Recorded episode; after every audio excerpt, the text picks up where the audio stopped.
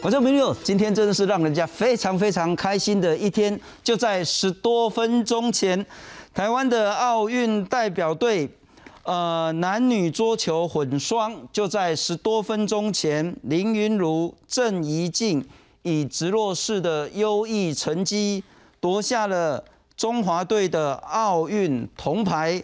到目前为止，台湾队、中华队呢已经有两银两铜，除了桌球的好成绩之外呢，就在下午的时候，台湾队的男子射箭团体组呢也拿下了银牌。另外有两个也很好的消息是，庄智渊顺利晋级十六强，戴资颖今天拿下他的奥运第二胜，真的是加加力哦！大家我那办公室看到我够欢喜的了哈。那除了这个奥运的好成绩之外呢，明天全国呢这个警戒要降为二级警戒。包括说餐厅内用，包括说婚宴，包括许许多多，已经大家过了两个多月的这个管制呢，应该会有一些放松。不过现在看起来，台北市、新北市跟宜兰呢，他们现在可能还要再观望个一两个礼拜。那在内用的部分呢，北北宜现在还是在管制当中，全国不是那么的一致。可是我们今天会再来好好谈一下这疫情的部分，特别是 Delta 病毒，呃，有偷渡客验出来 Delta 病毒这件事，也一直提醒我们 Delta 的威胁呢无所不在，而且是持续的加强当中。那昨天指挥中心也确定说，ACIP 疫苗接种小组呢，他们认为说这个混打呢是可行的。因此，接下来如果说这个整个政策以及预约制度可以顺利上线的话呢，那么接下来。A Z 这个特别强调了哈，A Z 可以混打 mRNA 疫苗，就是 A Z 可以打 B N T，A Z 可以打莫德纳，但这个现在是锁定在一到三类，而且目前还没有真正开始实施疫苗护照呢，暂时不推动。我们来看看今天的疫情的部分，今天依然呢，疫情还是明显的控制住，新增本土病例十例，那其中四例是在台北市，三例在新北市，三例在桃园市。换句话说，除了台北、新北跟桃园之外呢，全国各个县市今天都是零确诊的情形。另外也提醒大家一个好的消息是，我赶紧进去龙河消息呢。呃，从现在呢，七月二十七号，明天早上十点开始呢，呃，现在会陆陆续续发送简讯给这些人，包括呢。一九八三年，就是民国七十二年次，算一算，大概就是三十七岁、三十八岁以后的这些人呢，大概有一百一十八万，就可以去登记预约接种疫苗。我们是打疫苗的这个年龄呢，是一直往下降，当然覆盖率也是持续在增加当中。今天再来谈一谈目前的疫情，以及大家最最最担心关心的是，如果明天降级部分解封之后。疫情是不是可以依然控制下去？介绍三位特别来宾，首先欢迎是星光医院的副院长洪子仁，洪副您好，各位观众大家晚安，非常感谢，特别感谢是基层的医师，呃，他其实可以跟我们谈一谈到底现在疫苗接种情形，民众现在的忧虑，以及现在社区的状况。我们欢迎台北市医师工会的常务理事周贤章，周医师你好，观众朋友大家好，非常感谢您。再来欢迎是前台大感染科的主治医师林世斌林医师你好，听众好，各位观众大家好，来看看第五个好消息了哈，明天降级了。国内新冠确诊病例新增十一例，其中十例是本土病例，一例境外移入，也连续两天没有死亡病例。在新增个案的分布中，以台北市四例最多，其次为新北市、桃园市各三例。而境外移入个案与二十号台南偷渡客渔船事件有关。啊，境外这一入哈，是我们本国人哈，在船上哈其他人所传染到的。好，那我们也好稍微把它判定一下哈，因为是在。好，认定是在公海上面所传、所染疫。而国内新一轮疫苗预约也将从二十七号上午十点开始，到二十九号中午十二点截止。这一次开放的是一九八三年十二月三十一号含以前出生，也就是三十八岁以上的民众。另外，日前宜兰基隆因受台风影响暂停接种者，以及第三轮已经收简讯但未完成预约者，这一轮共计有一百四十四万人。疫苗施打预计从七月三十开始，同样是接种 A Z 疫苗。目前要发送的是一百四十四万人，那疫苗施打的时间这次列从七月三十号到八月六号。虽然国内从二十七号开始调降警戒标准到第二级，但指挥中心考量全球新冠肺炎疫情回升，Delta 变异株持续传播，为了避免境外移入病例增加，决定持续执行边境严管措施。没有持有我国有效居留证之非本国籍人士暂缓入境，紧急或人道考量等经专案可以除外。二、暂停旅客来台转机，将视国内外的疫情、社区防疫的状况，适时滚动调整。另外，指挥中心也公布最新 COVID-19 疫苗接种后死亡的统计，通报新增二十三例死亡，其中有一名二十六岁男性接种 A Z 疫苗后五天不幸过世，为国内最年轻接种疫苗后死亡的个案。指挥中心表示，这一位二十六岁的男性本身有罕见疾病，接种五天后被家人发现没有生命迹象，目前已由地方卫生所完成相验的程序，死因是呼吸衰竭。记者为陈立峰推报道。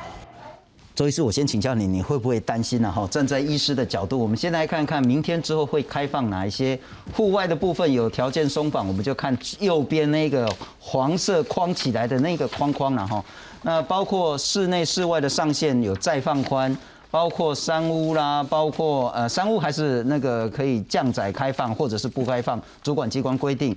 渔港、渔船也开放了，室内场馆也开放了。幼儿园这个家长最最在意的了哈，幼儿园明天呢在人数限制下呢也开放了，那再来补习班也开放了，超商卖场的内用区也开放了，婚宴也开放了。不过绕境啊吼，你要去迄个进香的，这也是无开放吼。啊，坡道也晒了哈，坡道公祭也开放了。那接下来包括娃娃机啦、美容美体按摩、民俗调理这些啦，盲人按摩特别是了哈。这个部分在有效的指引下，可以有条件的开放。先谈一谈餐饮，双北依然非常在意的这件事情，有风险吗？如果餐厅开放内用的话？是那个餐厅开放内容，当然有一定的风险哈。那柯市长就常常在讲嘛。脱口罩都要放在最后嘛？是好，因为口罩哈，就是我们这次把疫情压制下来的一个很大的利器啦。哦，就是的这个我们的用 NPI 就是这个口罩啦，社交距离啦，勤洗手这个哈。如果把这个利器拿掉的话哈，可能会有一些漏洞啦。哦，所以我想像现在说明天哈，大家要要呃所谓的这个呃降到二级然后有一些会松绑。那我们看到有一些县市它就是非常的保守。是好，我们看到那个英国啦，它在七月十九号它要呃是。解封的时候啊，可是可是它的有一些地方也是没有跟随啊，哦，像那个呃苏格兰呐、北爱尔兰呐、威尔斯啊，它就不同步嘛。还有包括它它的伦敦哈，它的市长就说不行，我们搭这个大通交交通工具哦，还是要戴口罩。好，所以就是说我们现在指挥中心啊，它定出来这个哈，是你不能超过这个额这个额度。是，你可以在里面做一些，哈，你可以加盐，但是你不会比这个还松。对对对，你你不能比这个还要松了哈，因为我我们看到哈，它现在的这个指引哦，其实跟我们以前的二级是不一样，以前的二级哈，室外。哦，是可以，诶，室内是可以一百，室外是可以五百哦。可是它现在限缩到五十跟一百，所以其实它是慢慢要降回去。如果我们直接降到二级，那直接跳过去的话，哈，那跟跟之前的话，诶，可能会差太多。所以我觉得它这个哈，适度的再去松绑，然后我们再看看说，哎，你做的怎么样，可不可以再往前？还是说要再缩回来？我觉得这是一个比较保守的方式啊，因为我我们已经看过很多考古题了嘛，在国外了哈，他们一度这样子全部都解开的时候，那像呃东京啊，哦就是日本啊，就是第四度紧急事态宣言呐。那我们也不希望就是说，哎，已经有那么多考古题给你看了，那你这个作弊都不会，也要看一下嘛。是是是。所以我觉得指挥中心他现在定的这样子哦，诶算是保守。好，算是保守哈，但是保守中哈就是稳定啦。好好，就因为你你如果不稳定的话，那等于等于大家又三级甚至。搞不好要四级，那大家日子真过不下去。所以这个在这个当中哈，呃，解解成这样子哦，我想是经济上跟哈我们的防疫上头一个比较微妙的一个平衡点。那我们就看看他现在做的这个措施怎么样了哈。不过我我今天哈有看到他他那个呃在呃记者会的时候有讲到哈，就是有人问他那个疫苗护照的事情嘛哈，他就说啊现在哈因为打太少了然后然后就是说这样暂不实施，而且这样限制人民的行动了哈。其实哈。我们也也也可以反过来思考了哈，因为现在打太少是一个问题，没有错哈。其实我有朋友跟我讲哎，他说如果有这个疫苗护照，他是开餐厅的，他说有有疫苗护照进来，我给他打折。哦，这个就没有什么限制或剥夺人民权利这个就是鼓励哈，因为有很多人他还是不去打，对不对哈？啊，比如说，哎，这个我这个哎游乐园，哎，你有这个有疫苗护照的人，你已经打过两剂或是打过一定了，我给你优待。而且这哦，这个有些业者哈，他要吸引这些呃这个客人上门呐，他可以自主去做。我们又不是说限制，不像说你法国说，哎，你不能上街，不能什么。但当然人人民会起来反抗嘛。其实这个疫苗护照哈，其实哈，我们要反向思考。好，并不是不好。那陈部长当然是他，他站在他的那个，他可能比较保守。他跟他说，国外的他如果说是用限制的方式，那当然会引起很大的纠纷。哎啊，不过政府不能限制，但是业者可以自主嘛。我我今天其实我刚看到那个台北国宾长春，是，他其实一开放，啊，今天又停业，因为有确诊足迹，所以他只好停业。某种程度是，如果不管是电影院呐、餐厅啊、健身房啊。他如果为了鼓励，其实那个有所谓的护照证明，他也是在保护自己。对，他会比较安全。啊，不一开一缸还有啥缸，你总要分去啊。不过我我再请教一下周医师啊，哈，一定会有很多患者从一定啊，啊那明仔载开放，啊餐厅会使去内底食，啊我甘糖去食，啊我若正经要去食，我要注意啥物件？哦，这个的话哈，我们还是在如果有人病人问我这个问题的啊，我首先就是说，哎，你你有没有打过疫苗？有，好有打过是不是？哈，那打过疫苗了以后有没有过十四天？我们大概都会这样子问啊。那那再来就说，你觉得如果你不去的话会怎样？你对你你你会很痛苦吗？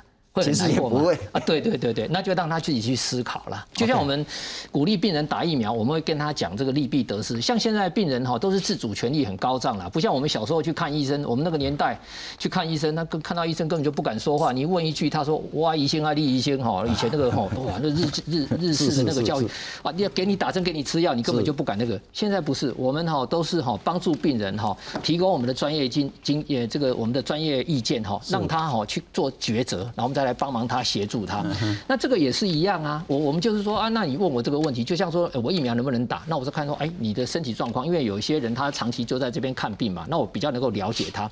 但是我会分析利弊得失了哈。但是我啊啊啊啊，公管你也惊不？哦，你也惊不？啊，其实有些病人哦。他他也是有一个，他说给别人打我会怕，如果你帮我打你，我我就不会怕，因为他就信任我嘛。是，我啊拍拍拍谁啊，我都吼，迄冰箱杯无掉吼，无法度参参加啊，我甲你你预约吼，我有些朋友迄个袂歹，吼，你若要去做的时候，我甲讲，啊你预约迄间吼，我替你讲。一点该好好啊照顾，哎，他的打的意愿就会比较高。了解，嘿，对啊，如果说像现在哈，我我想我们在打那疫苗的时候哈，那有些人到这个大型接种那，当然哈，现在拼的很快啦，覆盖率是很高了哈。可是这个哈还是有问题，我们要持，我们是要持久战。现在是先把覆盖率提高起来，了解，再来就要持久战。这些哈场馆哈，比如说流行音乐中心，他难道以后不要去办音乐会，永远在打疫苗吗？嗯哼。啊，这个学校的体育馆。学生以后不用永远在打疫苗吗？是的，这不可能的事情嘛。是，我们现在说科教馆也是要那个以后要让人家去玩啊。像像新冠在科教馆打得很不错，我们先把负载力冲冲上去。想想看好，我们现在哈说好我们要降降级。哎，我们上次升三级的时候啊，就是因为说有很多病人涌到这个医医院去嘛，哈，所以医院就降载。好，那你医院降载的时候，就是哎，常规的病人哈，是有时候他需要手术啦，还是说一般的病人他就不收。那这些病人的话，他可能就到我们基层医疗院所来。可是有些人还是非得要回去那边处理，因为他有时候要手术嘛。那你现在过两个多月，那个人那些人忍得住忍不住？你总是医疗系统也要回归到正常，因为现在量能也有扩充，比之前还要多。如果我们现在万一有疫情发生的时候，我想不会像五月中那么慌乱的啦。是哦，因为这个 PCR 的量能啊，还有一些大家都已经有操练过了嘛。那这些要慢慢回归的时候。那你要叫医学的那些教授不看病人跑出来打疫苗吗？哦，我想这个也也不，所以哈，我们应真的要好好去看看怎么样去持久。就像说每个国家打疫苗到一个程度的时候都会缓打，哦，还有就是说我们常在看病人呐，哦，有些病人哦，他说啊，我现在医生啊，我今天做艰苦的呢，哈，啊，我来我你看我讲，哎，你这个哈安怎安怎安怎哈，你若好吼，现在开刀，伊讲好啦好啦，你先甲用就好啦，吼，等伊好了，伊人好势好势，伊讲无法搁看卖啊。嗯，哎，他就会这样子啊，啊，所以我们现在疫情之前比较紧张，那现在如果舒缓了以后，好，或者是说到大家疲乏了以后，可能哈就会像国外一样，有一些他就是缓打。那这个时候呢，我我们常常跟他在一起哈，了解他的医生，这就是我们的功能，可能会劝很多人可以把把这个覆盖率冲上去。院长，我请教一下，其实这一两个礼拜啊哈，有很多很多，包括医师啊，包括一些重要的学者啊，都说，哎，你们公司有话说，应该要好好探讨一下，为什么有一些，特别是长者，他不想打疫苗。他不想打，那个原因到底是卡在哪里？有没有把办法把他那个心结把它打开？我们先来看看现在疫苗施打情形。那因为我们现在是一直往下开放，所以打的那个意愿跟幅度会比较快。现在人口涵盖率已经是百分之二十七点三九，小英的承诺已经达标了。不过这个是那个昨天的数字了哈，七月二十五。换句话说，今天理论上应该到二十八了。那希望月底七月底还有四五天以上，然后可以达到百分之三十。那 A G 打的情形跟莫德纳打的情形都都还蛮不错的。不过我先请教周医师两个问题：一个说莫德纳打到说打不完要过期这件事到底是真议题还是假议题？因为我一直看不太懂。第二个就是我刚讲的，为什么老人家那个不想打，那个结有办法打开吗？哎，这个是很好的问题的哈。我我觉得那莫德纳哈，你看像今天有讲到说哦，有哪一些要过期的，那是因为说它保存的那个条件哈，如果它把它弄到二到八度的话，它就只能三十天嘛。是。不像说 A Z 的话，它就哎时间就是几个月就是几个月哦。那你因为你冷链已经改变了以后，你就没有办法再回去了。那之前没那个没有打完的，那就变得要报废。是基层预约没到，还是说分配的程序出了什么问题？还是说因为它就这两天要打完了？因为它它本来哈从那个。指挥中心发出来的时候就已经把它改成二到八度了。了解。哎，不是不是原来的保存条件啊，因为保存条件是呃这个运送进来的时候在那个预立里面哈，它可能负零下很多度的。对对对，那当然那但是你一般你你你也不可能说医院里面有这种冰箱嘛，基层诊所，所以它可以到三十天，那是合理的啦。我们就三十天把它打完嘛。那我想因为哈这个这几个礼拜哈，我们前面打莫德纳的时候哈就是蛮踊跃的了哈，啊因为这几个礼拜就主打 A Z 嘛。哦，啊，主打 A G，那那些莫德拉就会往后延嘛，啊，所以就是说时时效上就可能哦，好像快要到了。不过地方政府都说没问题啊，他们打得完好几天嘛。哎，对对对对对，因为那老人家干嘛不打？老人家哈，这个东西哈，有有有的人他当然是说，他因为他看到别人嘛，就说啊打了有怎么样怎么样嘛哈，啊我想去煮啊，总要做生意啊那哈哦，那其实这个老人家哈不打哈，其实我们其实。我我有的病人会问我嘛，他是我老病人，我会跟他分析，但是我也让他自己去选择。但是哈，我就像说我们以前在打那个公费流感疫苗，哦，公费流感疫苗是小孩子是六个月以下是不能打的，因为那个疫苗的有限制嘛。就像现在有的疫苗是十八岁以下不能打嘛。那我们公费给谁打？给他的父母打，照顾他的人。OK，那本来他是六十五岁以上了，或重大疾病才能打嘛，或者是那个诶那个小孩子到十八岁可以打，那他的父母应该是不在这个范围之内，但是因为他要照顾他，所以他帮他打保，也就是保护了这个婴儿。是，那所以像我们现在哈，台北市医师工会有跟诶市政府哈，他有委托我们一些啊，会像我们去在宅，哦在宅帮那个失能等级第七级跟第八级的那个长者哈，他们他们帮他打七十五现在已经可以这样了吗？有，我们家里去打。我们现在六百多个哈，应该在这个礼拜就会打完了。OK，嘿，对啊，之前我们有到机构去嘛，哈，机构去就是到那个教养院呐，哈，安阳中心去帮人家打了哈。那我们有时候在我们在诊所打了。那将来哈，这个诶一学校哈，如果开始打 BNT 可以打小孩子嘛？我们以前常常去一一那个学校帮小孩子去打那个哦流感疫苗。好，所以这个以后我们都会协助。那像哈，就是有一些哈，像那个失能者了哈，那些家属他们都很想说，哎，我这哦，这个这个这风烛残年，哎，主了我们在安暖，他们其实会很紧张，你知道吗？哈，他们也其实他他们有个意愿，就是说哈，可不可以就是说啊，我一脉主，我来主，我来叫狗野狼。好，就像是今晚刚刚比赛那地方，哎，目前还没有了哈，因为哦，我们那时候有发现到机构里面哈，就是说，哎，机构不是有一些群聚吗？是，那。机构的有一些机构的长者，他根本就移动力也不强啊，那当然就是那个照顾他人出去照护员啊，出去外面跑来跑去进来染给他的嘛啊，所以后来照护员也是把他纳入了嘛。哦，所以也许指挥中心要思考一下，就是说，第一个对于长者了哈，他的施打医院，第一个他需要有更多他信得过的正确资讯要给他，是。第二个要更灵活、更多元的这种施打方式，比如说到家里面啊，到你办公室啊，到哪里了哈。第三个，如果他真的有那么高的疑虑，因为每个人状况不太一样，也蛮勉强要甲勉强了哈，因为勉强的物件袂好了哈。可是或许让他旁边照顾他的人，可以再优先顺序打一下。不过我再请教一下副院长哈，我们来看看这个东西是您会不会担心明天之后的状况？第一个是全国虽然开放，但包括台北市、新北市跟宜兰目前还是不开放餐厅内用。台中要再看看了哈，花莲也要再看看。花莲跟台中没有说马上要开放，它是还没决定要不要开放。那我们来看看，中央是开放内用的，双北禁止再观察一周。台中、花莲还在评估，桃园、台南、高雄是开放的，不过高雄是有一些条件，它要有一些指引了哈。那不过高雄说婚宴哈，立马被掐人可以办的哈，还是最好先不要。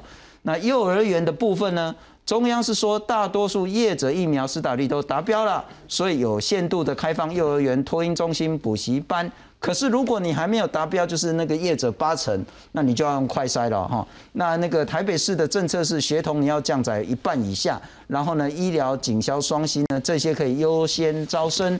新北是说，等老师有打的这个，应该是打两周以上，嗯，不是说有打哦，要打了两周以上呢才要开放。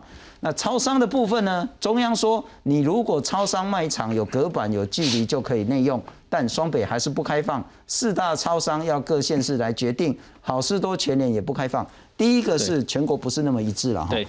第二个是开放有没有很大的风险要估计？OK，我想哦，这个目前的这个情势很清楚了哈，因为我们看康复率现在已经来到快八十八 percent 哦。是。那每天的个案数，那你去算说解封指数什么？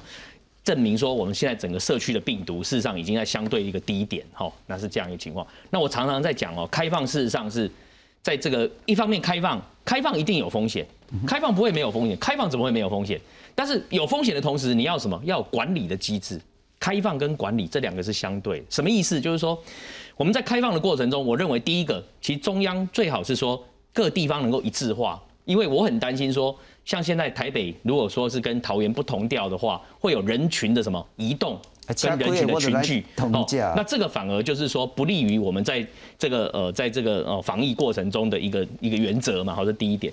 那所以说呢，但是呢，台北跟新北他也讲得很清楚嘛，就是说如果一周后整个疫情的状况是安是可以 under control 的话。那我想台北跟新北也会很快开放，为什么？因为他们也会面对哦经济跟防疫之间的这个哦这个压力的存在，所以我想这个没有问题。那我常讲的是说，开放这个你开放程度越高，风险程度越高，这都是一个相对性。但是呢，你的管理措施的介入够不够，那个强度够不够？好，那我现在讲管理措施的强度是什么？哈，从外在的环境来看，第一个就是边境严管。哦，像现在还是外国人不能进来，边境严管，进来一律进集中检疫所，这个就是一个对的政策。因为我们现在毕竟疫苗覆盖率还不是那么的高，是必须严防 Delta 这个传播能力更更高的病毒攻进我们的社区，所以边境严管这个是一定要做。第二点，社区监测嘛，就是说虽然我们明天降级了，可是我们在很多医院的这种快筛也好，PCR 的检测不能停。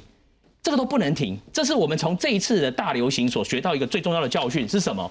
就是说，如果我们社区监测是从去年就一直有持续到现在的时候，或许你万华那个地方，我们不会在滚动了快一个多月以后才会爆出五月十一号的指标个案，可能早一点就会发现发现，哎，怎么万华这边有不寻常的，哦，这个无症状感染者，像今天柯市长也讲了嘛，他发现在这一波的流行疫情里面，四十七 percent。几乎都是无症状感染的，从头到尾都没有出现任何症状。是，但是这些人要怎么发现他？筛检才能发现他。是，所以越早发现，越能够把它做一个传播链的一个处理跟断开，那就不会把小火变大火，大火变不可收拾。哦，所以这个是第二个。第三个就是什么？就刚才这个周医师也提到，就是 NPI 要持续嘛。事实上，NPI 只要一介入，我们有戴口罩、勤洗手、保持社交距离，就已经有某种程度的防护力。这个是大家都很清清楚的事，所以在餐厅开放的同时，每个餐厅其实你说它紧不紧张，它也是在做一个防疫跟经济的一个滚动啊。为什么？它的防疫作为做得越好，越不容易在它那个地方产生所谓的传播链的一个一个群聚的一个被感染的一个情况，那它的餐厅可能就可以一直永永续永续的不断的经营。他如果把这个防疫作作为放的比较松，产生在他的餐厅产生。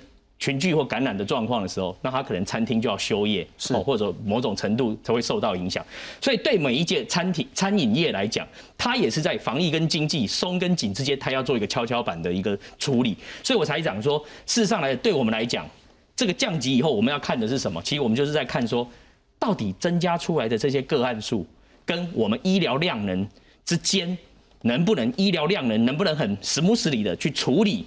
哦，就是说降级之后，一定还会有个案的零星的个案呢。哦，出来这些个案能不能得到妥善的照顾，死亡率控制在一定的程度以下，重症率在一定的以下。嗯哼，那这个就是我们在观察的指标，在观察这个，就是后续降级以后，哎，个案可能不会像现在一天十个，可能会有时候会来到三十四十，甚至有时候你可能看到五十。那你也不能看到 五十你就觉得紧张，你要看这个五十到底有多少是可以关联，有些是不能关联的嘛？吼，那你就要去判断，然后看它那个趋势跟走向。我的意思只是要表达说，降级之后到底下一个阶段，因为八月九号还要做第二阶段的评估。我觉得观察的是什么？当然是观察说确诊者的人数以及我们的医疗量能的承载度。第二个。这个确诊者的人数、发生重症的比率或者死亡的比率，有没有因为降级以后又逐渐有升高的现象？现象像最近大家有没有注意到，其实死亡人数最近已经连续两天挂零了，这个就是一个好往好的方向在走的一个现象。所以说，看这个趋势的同时，我们就是要观察这两个、观察这些指标，来作为下一个阶段八月九号是不是能够进一步的再松绑。的一个重要的一个参考是，不过刚刚副院长讲到很多很重要的东西，特别是第一个，明天降级之后，接下来可不可以再降，或者是要升，恐怕就是所有人，包括我们在内，包括业者在内，如果大家做的不好，那恐怕就要回到今天之前的状况。还有一个很重要的是，今天台北市长柯文哲讲说，在台北市近期的确诊有百分之四十七都是无症状。对对。他拿这个数据说：“拜托所有的老人家赶快去打疫苗。”嗯。第二个是说，整个筛检的量能跟速度才会是决定接下来整个能不能打赢胜战的关键。所以，所以你看哦，科批今天讲到一个重要的，他发现哈，六十岁以上的这些人确诊以后死亡率有八十七 percent。所以我觉得我们在这边还是要跟这些长者们哦建议说，其实施打疫苗最重要的不是说会不会被感染，而是避免重症住院跟死亡。我觉得这还是要让长者们了解这样的一个重点。对，不过也许换个角度说服一下，甲口肯觉得讲，你俩不爱听有话好说不要紧，你去找你信得过的周医师。哦，你去找你信得过的你的这不管耳鼻喉科啦、内科啦，什么科的都好，你去问一下医师啊，神心为你都爱听了哈。伊老公买主不要紧，来就股你都买主不要紧。但是如果医师叫你说最好是去打一下的话呢，可能还是要听一下医师的话。不过孔医师，呃，林医师我要请教你了哈，特别是内用这一部分。呃，其实我们已经谈了很久很久了，我们也拿其他的国家来谈。明天就要再开放，其实早就开放了，只是各县市不敢做。明天各县市就开始陆陆续续想做了。那第二个是说，会不会有我不知道这部成语讲不恰不恰当，叫以邻为祸的这个问题？如果双北不开放，会不会对基隆、对桃园、对其他县市产生更大的压力？我们来看看餐厅内用以及超商以及婚宴的这些问题。用餐区桌椅、走到地板，从包厢到厨房琉璃台，刀具锅具全部消毒擦拭过。为了迎接开放店内用餐，国内连锁餐饮集团将旗下的分店以地毯式大规模彻底消毒。除了双北、宜兰外，全台一百七十二家门店。动员近三百五十人次，聘请专业的消毒团队，仿照国军化学兵的高规格作业进行消毒。光消毒还不够，要符合中央规定店内的用餐防疫指引，每个餐桌都要设置隔板。像是桃园中立休息服务站用餐区，不仅架设隔板，座位安排也改为梅花座，已准备好迎接降级开放。指挥中心规定，店内用餐的防疫指引需公告容留人数，店内上限五十人，室外一百人，并规定不得逐桌敬酒，要求桌与桌的间距大于等于一点五公尺，或改为独立包厢、屏风间隔，而同桌则要求设置隔板或梅花座，拉开距离。有些县市比中央规定更严格，像是台中市内用采取限制性开放方式，除了遵守中央指引，并要求采公筷母尺。嘉义县规定，如果是合菜，要先分菜后再上菜，或改为套餐。高雄市更要求座位采么字形的隔板，西式自助餐要求必须专人夹菜。至于餐点，改为个人套餐或餐盒，以不共食为原则。虽然店内用餐规定严格，但多数的民众还是选择观望，仍不敢在店内用餐。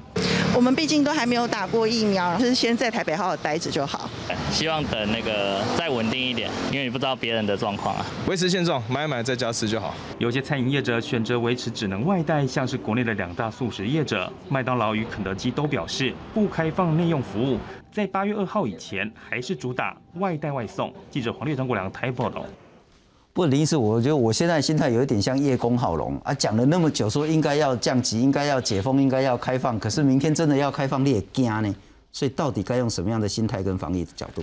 那个我们讨论从“微解封”这个词出来之后，我觉得我们花了很多力气，各县市其实也会各有规定，就是每一个行业那个场域要怎么开放的规定。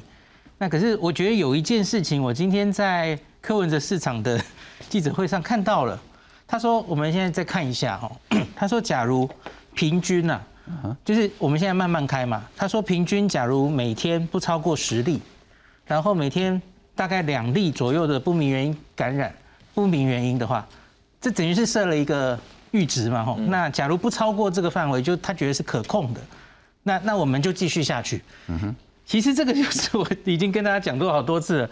像东京就列出了这样的嘛。我觉得我们现在缺少的是这个。”因为我们现在其实是很靠感觉在防疫。哦，我觉得我们应该，你你当然可能不一定要列出像东京一样这么具体的数字，嗯，就什么加护病房占床的比例等等的哦，PCR 阳性率你要设在哪里，往上多少是要警戒，也许不需要设具体的数字，是，可是我觉得我们至少要先监控这些数字。那今天那个记者会，其实还有一位记者很用功哦，他就说我们是不是应该比照美国 CDC，把这些所有疫情相关的数字都在我们的 CDC 官网上呈现？嗯哼。然后想想就说，其实我们有一个 data 打 C CDC，其实都公开资料都有公布了哈。那我觉得就是把这些资料应该要完全公开，而且是可视化，让大家都可以很清楚的。监测，因为我们现在放了嘛，你总要知道什么时候哇，好像事情又有点问题哦，哪个县市忽然好像又有点上来，你要及时知道喊停。我觉得喊停比较重要，开比较简单。嗯哼。那所以至于现在各县市哦，我们像看到双北跟宜兰内用还比较谨慎，我觉得是没问题，就比较案例比较少的地方先开始。看他们现在运作会发生什么问题，那双北比较谨慎，就比较慢开始，这个我是赞成的。是是，呃，热区慢一点、缓一点，或者是严一点，其实大家也都能够理解了哈。不过总是要有一个大家能接受的依据，不要老是凭感觉要放要收这样子。可是另外一个就是我们也谈了很久很久，总算指挥中心有一个明确的政策，但还没有一个时辰出来，就是混打。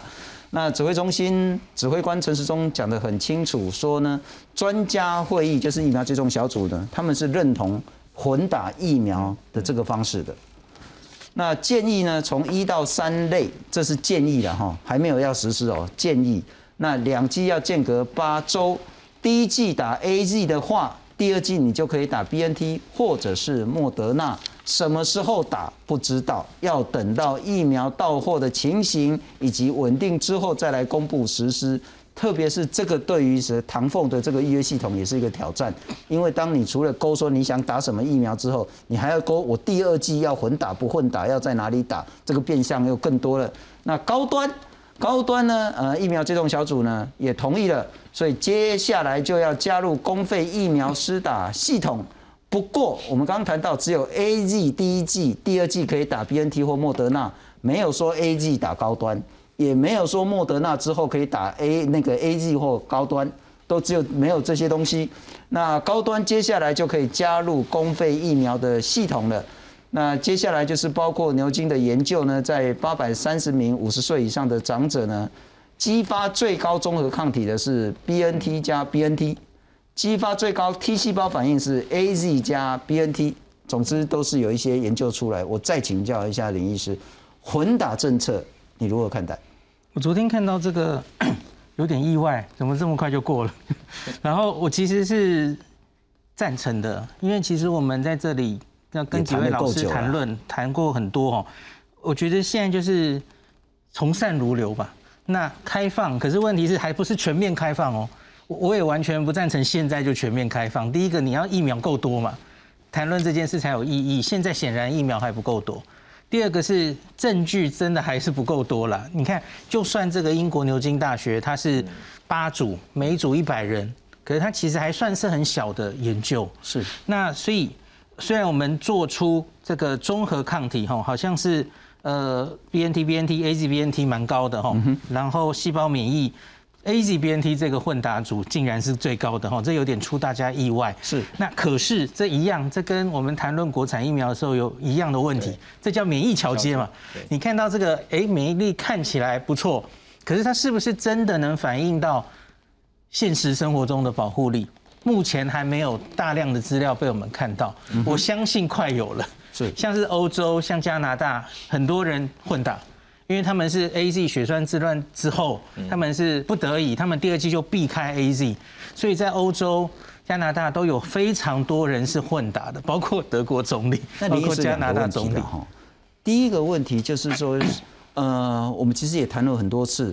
安全性就是保护力，很显然有蛮多数据是说它在混打之后保护力会提升。理论上，理论上不是，因为他们就是免疫力、保护力还难讲啊。是，当然几率是高的了，几率安全。就现有的这些研究是否可以说服我们，不太需要去担心混打提升的这个安全风险？这是一个。嗯。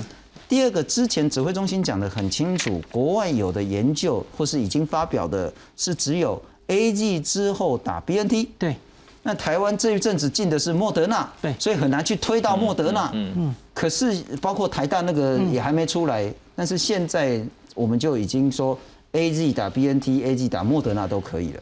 我知道的是这样了，因为其实累积的科学证据其实就是那几篇，我们在这里都讨论很多次。其实这个礼拜没有更新的资料，是谈论的都是那几篇，然后唯一。天下第一篇就是瑞典的那篇 A Z 或莫德纳，我们都讨论过了。那可是 为什么 A C I P 会忽然通过？因为我跟其中几位老师私下交流，其实我们想法很类似，就也类似叶医师，就是我觉得我们应该要开放这个混打的选项，是在第一线，不只是医护人员嘛，那边防人员，我们讨论很多次嘛，因为未来 Delta 总会来。像现在不是有偷渡的人吗？哈，是这样处理。第二类里面有处理这些偷渡人员的人嘛？哈，所以我们值，我们觉得他们值得给他们一个更好的保护力，更好的盔甲。那保护他们其实就是保护我们。某种程度，这样的开放政策还是比较谨慎保守。对，有两个，第一个是开放一到三类都是风险最高的这群人，包括医师人员，包括边境的这些人员。第二个是这三类人员。应该在资讯取得上也比一般民众快而多而正确。对，所以让他们自主，你想打你再来打，又不强迫，只是提供一种选择，而不是一下就开放所有的民众。可是一定要告诉他们，这其实是冒着风险。那周医师，我来请教，民众对于混打的想法跟需求很强吗？民众吼，其实都是人云亦云的，哦。不过 对对，不过哈，就是从一个那个之前这个台大不是要做一个那个混打的那个实验嘛，哈，是，两小时要去收案哈，就六百个人跑去，大家都要去打。哎，要混打，混打组，哎，他混打组 还要抽签呢，哎，而且要抽签嘛，哈。那而且我们像我们的那个工会啊，哈，就接到很多前辈了，哈，或者是说有一些也他也是专家了，哈，他们就已经在很早之前就，诶，跟我们邱泰元理事长，因为他是立法委员嘛，希望能够反映，就说哈，开放混打了，哈。我们常常在讲了，哈，当初我们这个第一线医疗人员打的时候，哈，我们是没有选择的，只有 A G 可以打。好，那时候因为诶，反正要防疫嘛，诶，钢盔、胶盔也好了，胶盔就先戴上去就冲了嘛，哦，总不能什么都不戴嘛，对不对哈？那现在哈，诶。门加卡丁啊，哦，那我们有一些选择了哈，而且我们取得的资讯是像刚才主任讲说，我们取得的资讯是比较能够了解的，好，但是一般民众哦，他不了解，所以我们看到有很多民众也是好像要去，好要去偷渡嘛，哈，好像之前嘛，哈，那个可是他对那个风险来讲，哈，他们没有办法去评估哦，我觉得还是哈不要小心呃以对了哈，而且哈就我们现在来讲嘛，哈，就是说那个现在好像就是说他。诶，严疫开放，可是还没有开放。诶，可是我们现在我们第一季打的人哈，都已经现在要打第二季了。嗯，好，如果这些莫德纳已经打完了哦，万一这这批打完了，好，那你这个九月哈，BNT 少部分进来了，又要给学生打，那我们第二季还还是可能也是，如果真的要保我，还是要去打 A G 啊。嗯哼，好，那现在 A G 在哪里？我印象很深，就是说很早的时候，我忘记是台北市医师工会还是全国医师工会，其实有发了一个公文，是他不是说要求政府开放混打，他是建议政府做一个研究，作为以后要不要开放混打的这个依据。那我请教那个周医师，站在专业医师的角度，您支持混打吗？您期待早一点开放，让医师人员去混打吗？哎，因为哦，你刚才讲的那个那个声明然后就你写的，哎，没有，不是，我是有参与啦，因为我呃，医师工会全联会我也是副秘书长嘛，好，所以哈，我们一直哈有很多会员呢来要求我们哈做这件事情啦，但是我们也是很保守嘛，哈，因为我们开理监事会也要也要说，而我们用我们医师工会的全联会的名义发出去的所谓的公文或者是声明，也要大家理监事大家要同意啊，不能说哎我觉得好就好，这样其实是不对的嘛，哈，但是我们接到很多那个前辈啦，还有一些。其实也是有一些其他的，像护理人员呐，哈，像这个护理师工会的理事长，他们也是都有都来来表达了哈。那因为刚好我们理事长是立法委员，所以他们都把这个意见哦跑到这边来嘛，哈。那但是我们开过里监事会以后，其实有些人是保守的哦，可是大多数人都是赞成的啦。哦，那我们也有询问一些专家哈，就是不是在我们的。这个诶，指挥中心里面的专家，像黄立明教授，他就不是里面的核心，可是他对这个也是专家嘛，哈。那有一些像严默庸教授啊，这些哈，我们长期都有诶请教他。这不是专家，这叫权威啊。是是是，那我我我的老师了哈。那那所以他们也是提供我们很多意见。那我我们作为一个医师工会哈，这个全全国联合会是这个全国医师的代表嘛，哈，我们也不能说毫无证据的哈，就是好像就是像刚才主持人讲说，我我随心所欲，我想怎么样就怎。怎么样？而且我们是一个联合会嘛，所以我们在非常谨慎的状况之下，在这个呃里监事会是有讨论过这样的事情。而且就是说，诶，比较大多数的人有有很多人是保守，哦，保守他不是不赞成，只是说。诶，要再看看，他不是反对，是，但是大部分人都是会赞成的，所以我们就发了那个，诶，发了那个声明了哈。那其实哈，就是说在这个指挥中心，诶，就讲说可以诶开放的时候哈，是，其实有有一有一篇哈，是那个我们理事长哈，七月二十三号哈写了一个文哦，进呈给总统。也就是谈这件事情，就是说我们医界里面有很多哦，就举了很多大佬啦，就是说殷殷期盼这个事情赶快哈能够通过，因为这多一个选项嘛。这个我就刚才大家讲的嘛，这不是强迫你做这个事情，是那你你不喜欢做，你不要阻挡我做，哦，我就多一个，就像我们刚才讲的高端疫苗啊，哦，高端疫苗，哎，如果我 A G 也不能打，那莫德纳也不能打 N T，那我要打什么？那我当然还有一个选择嘛，是，就像说哈，我们呢要我们空军要去买 F 十六。难道我们不用发展 IDF 吗？要，我们还是要嘛。我们总不能受受制于人家嘛。所以，我们哈也是要一定需要去买好这些疫苗进来，但是我们自己也要发展。是。好，所以这个概念呢，我想是哈，就就跟国防是一样的啦。哦，我我想防疫视同作战，这个也好像是国防嘛。不过还有一个很重要的观点是，医事人员跟边境人员是每天面临到极高的风险。对，如果确实混打可以让他们有比较好的保护的这个效力的话，或许早一点对医师人员也比较公平一点点。不过我请教一下副院长，另外一个除了混打之外，要请教你，还要再请教。我们接下来遇到的威胁跟怎么克服了哈？这个其实大家都很担心的。边境守得很好，没问题。但如果一拿偷渡进来，黑边安了哈？当然，所以偷渡现在抓得很严。偷渡客也验出 Delta。七月二十号就是几天前，在安平那边呢，呃，疑似走私的偷渡客七个人确诊。印尼籍、缅甸籍两个人呢都感染的 Delta，那台南市卫生局说全船很可能都是 Delta，对，被加西了。那台北市公厕的清洁人员也确诊了，那桃园特殊交友圈也确诊，那这个问题好像还是持续在扩大当中。我我请教，一个是混打，一个是 Delta，真的每天来敲门呢？对呀、所以哦，就是说大家还记得这波的疫情是怎么来的？是在大家不知不觉中，怎么突然间五月十一号产生指标案例？